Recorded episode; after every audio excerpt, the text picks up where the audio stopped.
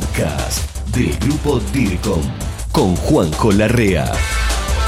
¿Qué tal? Bienvenido, colega, a este fascinante mundo, como siempre digo, del podcast DIRCOM. Yo aquí en Buenos Aires, en la República Argentina, y ahora te voy a presentar a alguien que está a varios kilómetros de donde yo me encuentro, pero siempre juntos, como vos, gestionando el, conocimiento latinoamericano en materia de comunicación. Acordate que si estás en dircom.tv, debajo, en el campo de la descripción, en nuestro canal de YouTube, tenés todos los detalles, los enlaces, todo lo que vamos hablando acá.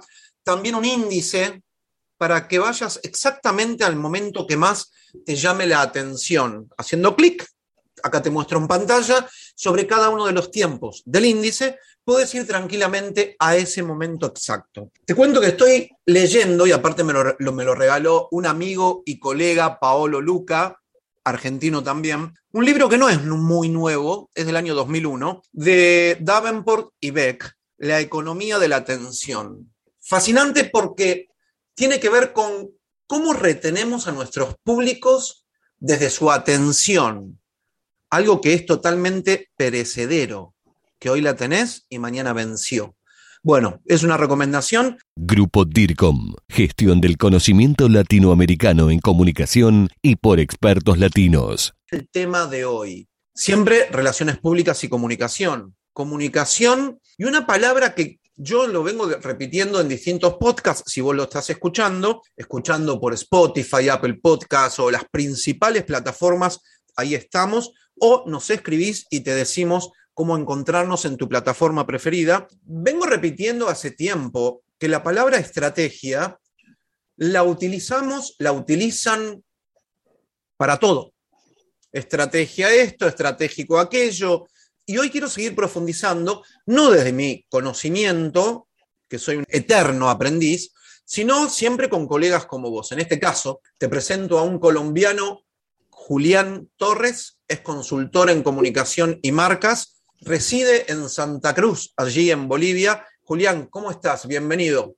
Juanjo, un placer acompañarte, me alegra estar acá. Gracias por participar, por tu tiempo, hace tiempo que veníamos conversando. Y Julián, la verdad es que me viene muy bien porque les cuento a todos nuestros colegas, Julián, que un artículo tuyo sale, sale en la revista DIRCOM número 119, la encontrás en grupodircom.com, Recordad que nuestras revistas, libros, revistas de comunicación interna, libros de editorial DIRCOM son gratuitos, sin costo, en PDF. Los podés descargar ahora mismo. Julián, quiero reflexionar varias cosas tuyas. Nos interesó bastante tu artículo. Comunicación y que a todo le llaman estrategia. Y me vi totalmente reflejado con vos con respecto a lo que venías diciendo. Pero arrancás desde un lado muy interesante, después me seguís desarrollando, donde hay muchos que se equivocan y le llaman que la comunicación estratégica parte desde los datos. Por supuesto que tengo mi idea, pero ¿cuál es la tuya? Sí, como bien comentas, eh, de un tiempo para acá y sobre todo creo que muchas de las nuevas generaciones de personas que trabajan con comunicación asumen la palabra estrategia como algo muy relativo a los números. Y bien, yo incluso eh, apartándome un poco de la comunicación y el marketing, me he dedicado a estudiar estadística, me he dedicado a estudiar números porque es un mundo nuevo para mí y es una herramienta supremamente útil, pero es solo es una herramienta.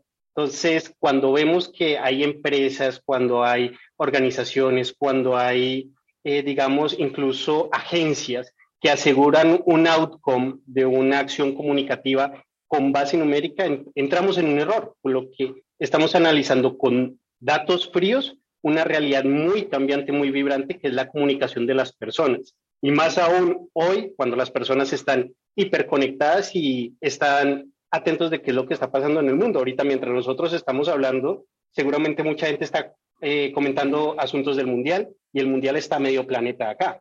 Entonces, de ahí que hablar de estratégico solamente por las ganas de usar los números como método de validación de nuestras estrategias es un error. Es muy bueno lo que decís, incluso, bueno, coincidimos, la herramienta no, no tiene que ver con la estrategia, ¿no? La herramienta es una herramienta, los datos son datos absolutamente fríos por sí solos. Es una bolsa de datos, todos mezclados, ni siquiera tengo radiografía, cuando uno gestiona una base de datos, cuando uno hace una consulta que filtra, que llama algo en particular, además de utilizar creatividad o inteligencia, esa consulta, ese resultado es lo que puede ayudarme. Julián, me encanta lo que vas diciendo. A partir de esta reflexión, leía en tu artículo que sale en revistas DIRCOM 119, que vos encontrás en estos últimos años tres hitos y me encantó el enlace que haces entre partiendo de esto y cómo vas relacionando ellos. ¿Puedes ir contándonos, por favor? El artículo se llama Comunicación Estratégica y ahora hacia dónde vamos. Y es invitar a la reflexión a todos nuestros colegas de decir, ok, con todo lo que ha sucedido en los últimos dos años, tanto a nivel mundial como a nivel local, ¿qué vamos a hacer para seguir añadiendo valor agregado a las comunicaciones, bien sea de marca o transaccionales?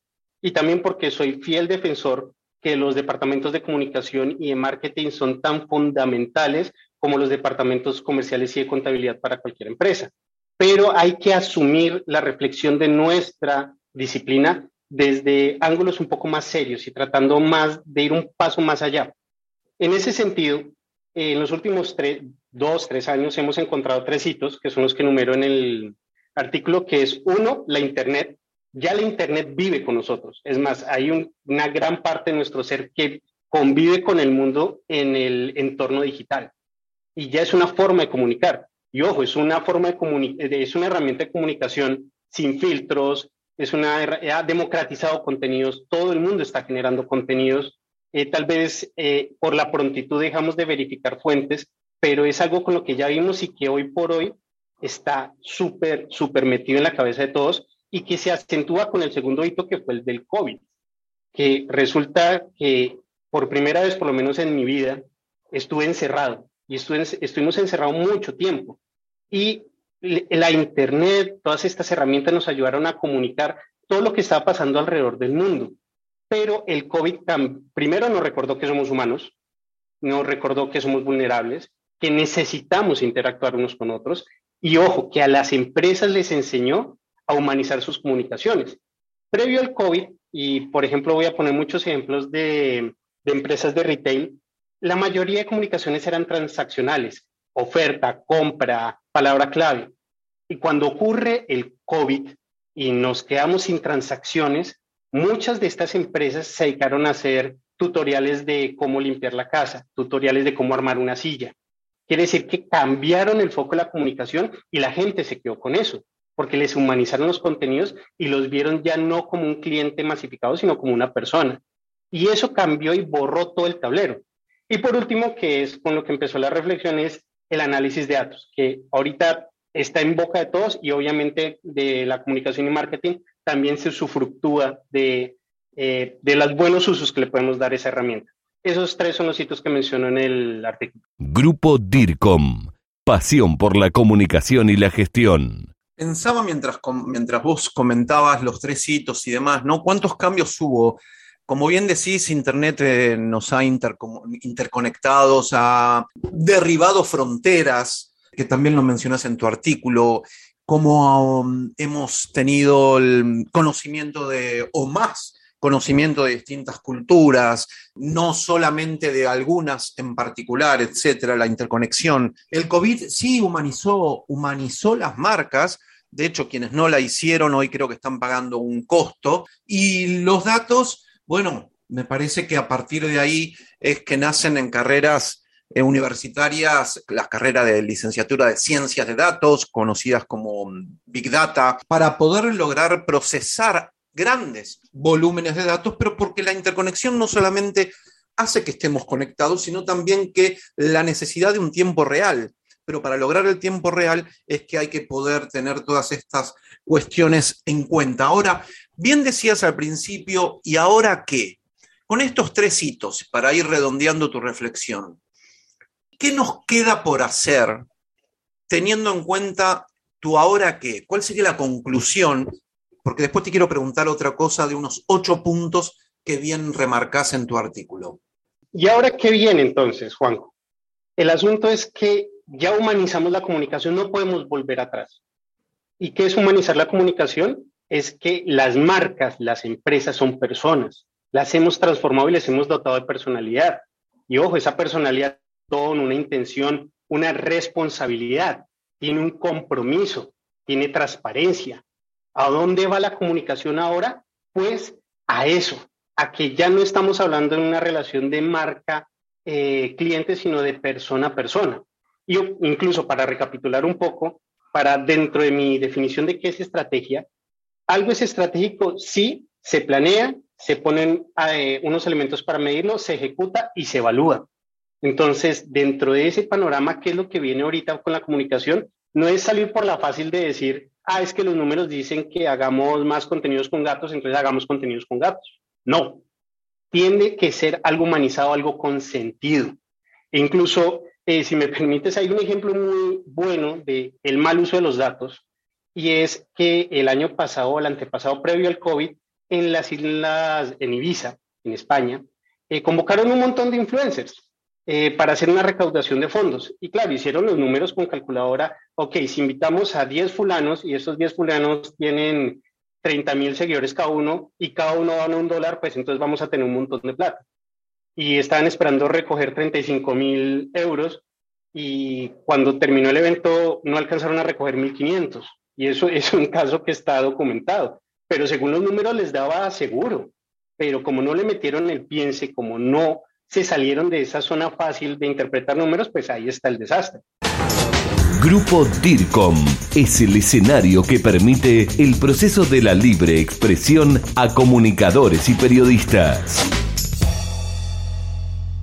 Julián, uno de los puntos que te mencionaba hace unos segundos tiene que ver con ocho puntos que vos remarcás a la hora de pensar hacia dónde también deberíamos ir. Y me gustaría que los compartas con los demás colegas. Digo, ocho puntos bien diferenciados que cada uno habla de algo distinto, colega, porque le hablo a todos en general, cuando pensamos en una estrategia, que uno se pone objetivos y piensa los cómo, cómo conseguir esa estrategia, lo que también estamos pensando, que una estrategia es algo complejo, no es algo solamente improvisado, consecuencia de un conocimiento, y lo voy haciendo según el momento. Yo planifico y voy teniendo en cuenta diferentes aristas que van a contribuir al éxito de mi estrategia. Julián, ¿por qué no me comentás, después de todo este contexto que acabaste de, de hacer, tipo una radiografía que acabaste de detallar, en estos años, con estos tres hitos, la interconexión, la gran pandemia mundial que tuvimos y la gran cantidad, volúmenes ingentes de datos, ¿no? ¿Cuáles son esos ocho puntos que a tu, a tu, entender y con tu experiencia hoy debiéramos tener en cuenta también a la hora de perfeccionar nuestra estrategia? Pues Juan, son ocho puntos, digamos, son ocho pasos para simplificar lo que hay detrás, porque detrás de cada uno de los pasos hay mucho trabajo, hay mucho piense. O sea, no es tan fácil como un recetario, que incluso eso es lo que estamos defendiendo, que no hay soluciones rápidas, sino todo esto es muy analítico. Entonces, ¿qué son estos ocho puntos? Eh, lo que cualquier colega profesional en las comunicaciones, en marketing, debería tener en cuenta al momento de armar su estrategia. Empezando por, yo creo que el más importante es saber que las personas cada vez más están más informadas. Y además de estar más informadas, son conscientes de la información y así no se quieran informar, se van a informar. Nos estamos enfrentando a un público que cuestiona todo, que pregunta, que busca.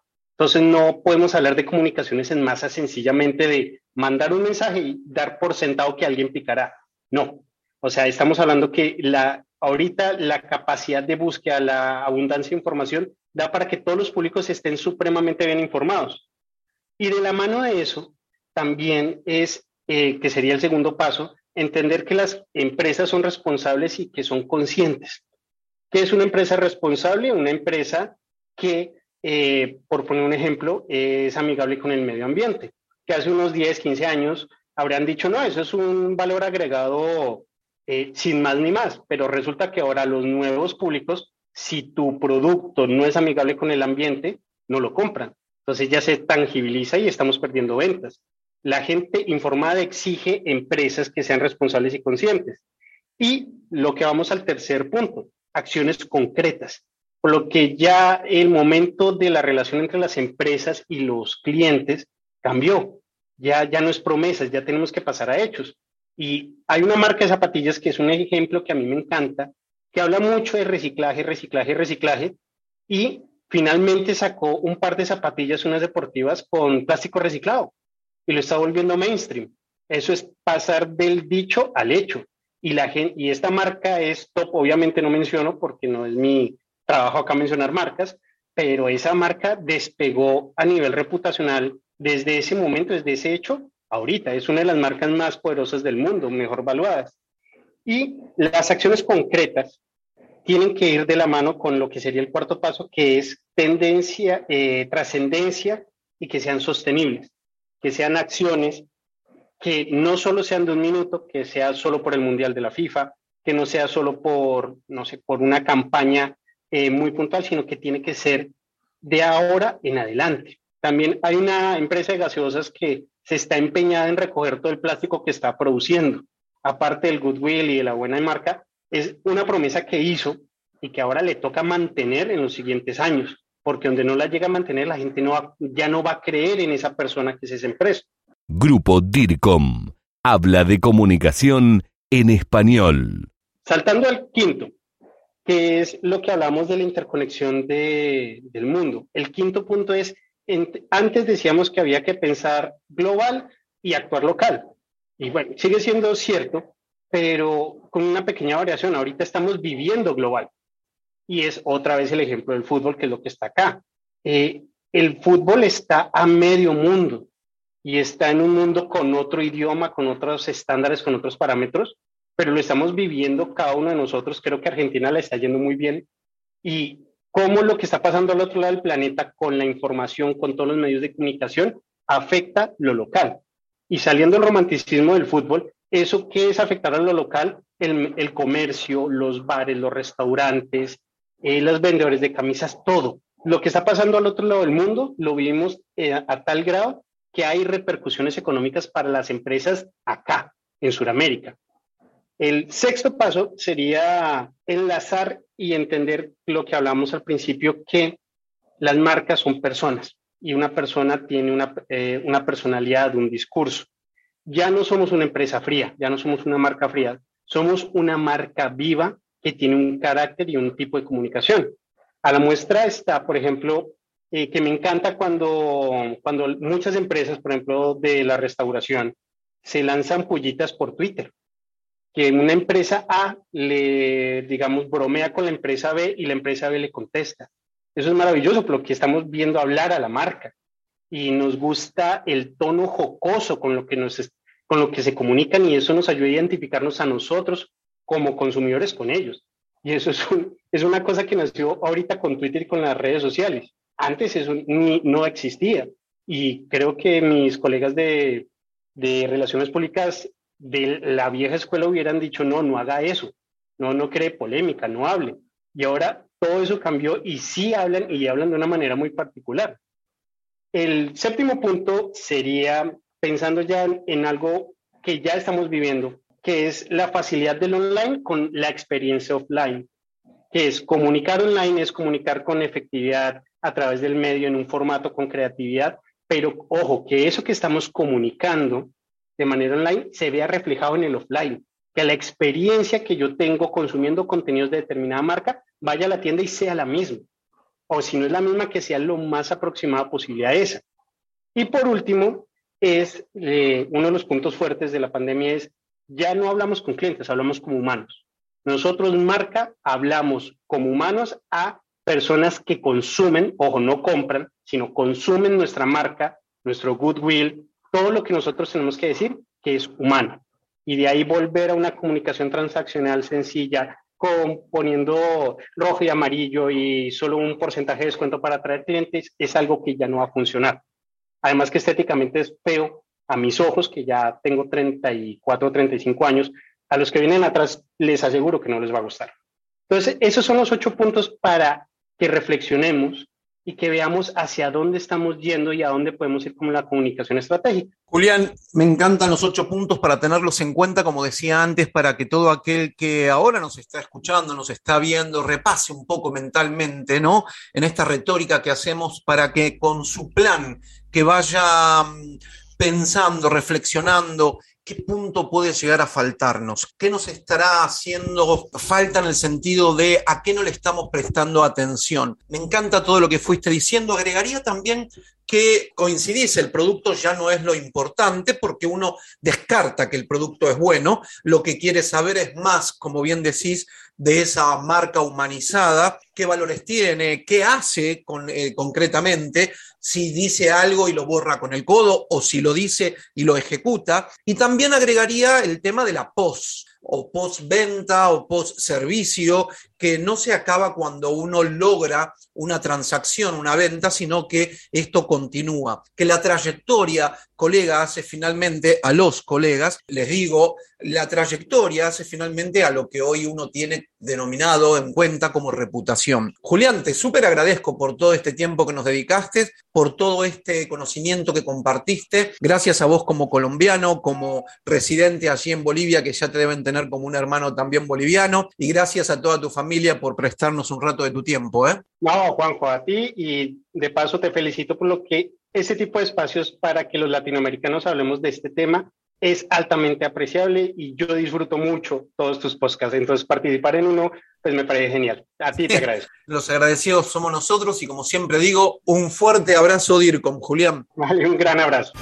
Esto fue el podcast del Grupo DIRCOM. Hasta la próxima.